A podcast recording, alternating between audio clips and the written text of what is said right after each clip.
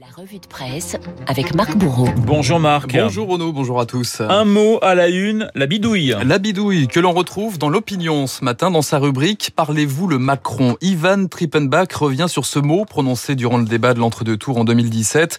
Emmanuel Macron critiquait alors la bidouille de Marine Le Pen pour la discréditer sur l'économie, sauf que quatre ans plus tard, sa critique du bidouillage pourrait bien lui revenir comme un boomerang, nous dit Ivan Trippenbach. Exercice pratique ce matin dans vos journaux. Après l'adoption en Conseil des ministres d'une extension du pass sanitaire. Ça tourne au casse-tête, titre en une l'Est républicain. Après les principes, les exceptions, les aménagements, et ils seront salutaires dans cette bataille, nous dit Figaro, car le climat général, il est inflammable chez une population éreintée par les ordres et les contre-ordres, écrit Vincent Trémollet dans son édito. En témoigne ce risque de radicalisation des opposants au pass sanitaire dont nous parle ce matin le Parisien. Après les manifestations du week-end dernier, un rapport des services de renseignement évoque une mouvance hétéroclite entre d'anciennes figures des Gilets jaunes, Jacqueline Moureau, Éric Drouet, et des candidats pour 2022 comme Florian Philippot qui souhaite s'emparer du mouvement de contestation.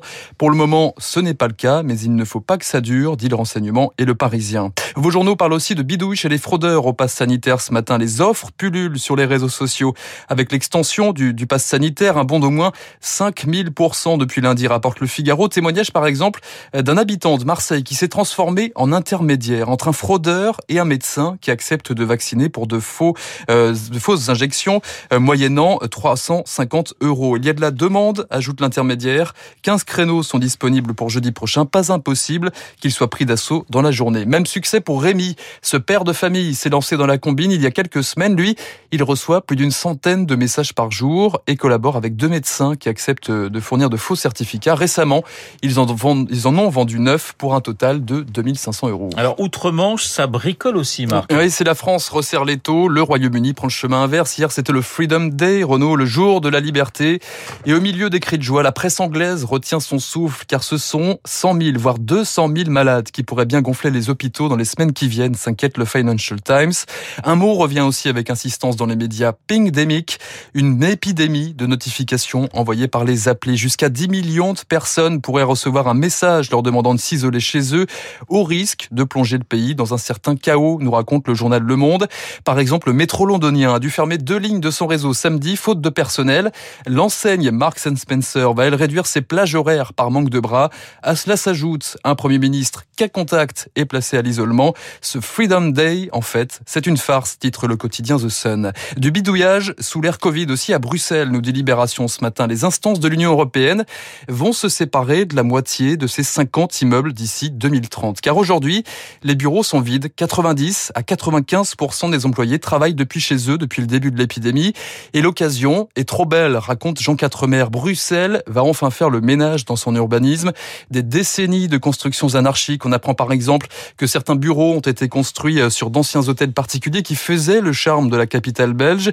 Le siège de la commission, lui, reste en place. Un siège, nous raconte Jean Quatremer, construit sur un ancien couvent, pas assez grand pour lieu. L'édifice du 19e siècle avait été rasé au bulldozer dans les années 80. Des rois de la bidouille à l'honneur dans nos journaux ce matin. Et notamment ce jeune trentenaire, Renault, qui trappe frénétiquement sur son ordinateur. Nous sommes en 2001, dans un vol Moscou-New York en classe économique. Cet homme, c'est Elon Musk, devant les plans de ses fusées, à une époque où tout le monde le prenait pour un fou. Le Monde, qui entame une série sur l'homme d'affaires, raconte que son projet de départ n'a pas bougé en fait. Envoyer des hommes sur Mars, il veut même expédier des plantes sur la planète rouge pour y créer une atmosphère respirable. Sauf qu'en 2001, eh bien l'homme d'affaires n'a pas de fusée. Il va donc démarcher les Russes, mais autant dire que le Kremlin lui a, lui a rionné. Il était trop mal habillé avec son t-shirt sans cravate. Ce type voulait faire de l'humanité une espèce multiplanétaire.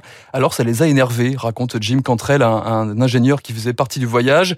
Qu'à cela ne tienne, Elon Musk veut ses fusées et finira par les construire lui-même 20 ans plus tard. Elles sont au service de la NASA et 20 ans plus tard, ce 20 juillet, aujourd'hui, ce sont elles qui enverront Jeff Bezos dans l'espace. Jeff Bezos, le fondateur d'Amazon, lui aussi à l'honneur dans les échos ce matin. Et le quotidien nous parle là encore d'un bidouilleur en chef. Pour s'en convaincre, lisez Renault l'interview de son petit frère en page 13. Marc Bezos parle d'un homme curieux qui passait son temps lorsqu'il était tout petit à démonter son berceau avec un tournevis pour voir comment ça marche. Jeff Bezos. Sympa ça. Ouais, c'est sympa, oui. Euh, Jeff Bezos, un homme autoritaire aussi. Hein. Là, c'est autre chose.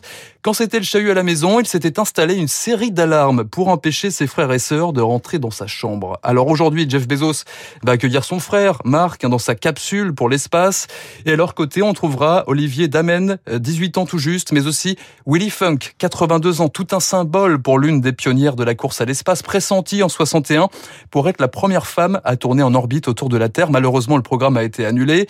Euh, pilote professionnel à 20 ans, première femme pilote instructrice dans l'armée, Willy Funk avait tout réussi, raconte les échos, mais à chaque fois, la NASA lui a barré la route. Ce vol aujourd'hui, ce sera donc une revanche sur les échecs passés. Willy Funk, héroïne, astronaute. Quel statut d'ailleurs pour ces voyageurs du futur s'interroge Philippe Achilleas euh, dans La Croix ce matin. Le directeur de l'Institut du droit de l'espace et des télécommunications se demande s'il ne va pas falloir revoir les règles du jeu pour préserver l'espace de l'appétit des entreprises. On termine, Marc, justement par des règles du jeu quasi bicentenaires. Avec la mise aux enchères, Renault aujourd'hui chez Sotheby's à Londres, des premières règles écrites du football. Un livre cousu à la main en 1858 à Sheffield. Prix de départ entre 60 000 et 80 000 euros je ne sais pas si ça vous intéresse. Pas vraiment. Pas vraiment. Ouais. Un observateur. les règles déjà. un observateur d'aujourd'hui, euh, d'ailleurs, hein, ne reconnaîtrait même pas le sport, écrit Eric Albert dans Le Monde. À l'époque, on pouvait intercepter la balle à la main. La taille du terrain n'était pas définie, ni même le nombre de joueurs. Hein. Vous imaginez un, match à 40. Et en guise de maillot, poursuit Eric Albert, chacun doit porter une casquette en flanelle, soit rouge, soit bleu marine. À l'époque, on n'avait pas encore inventé le penalty, le hors-jeu, sans parler de l'arbitrage vidéo, bien sûr.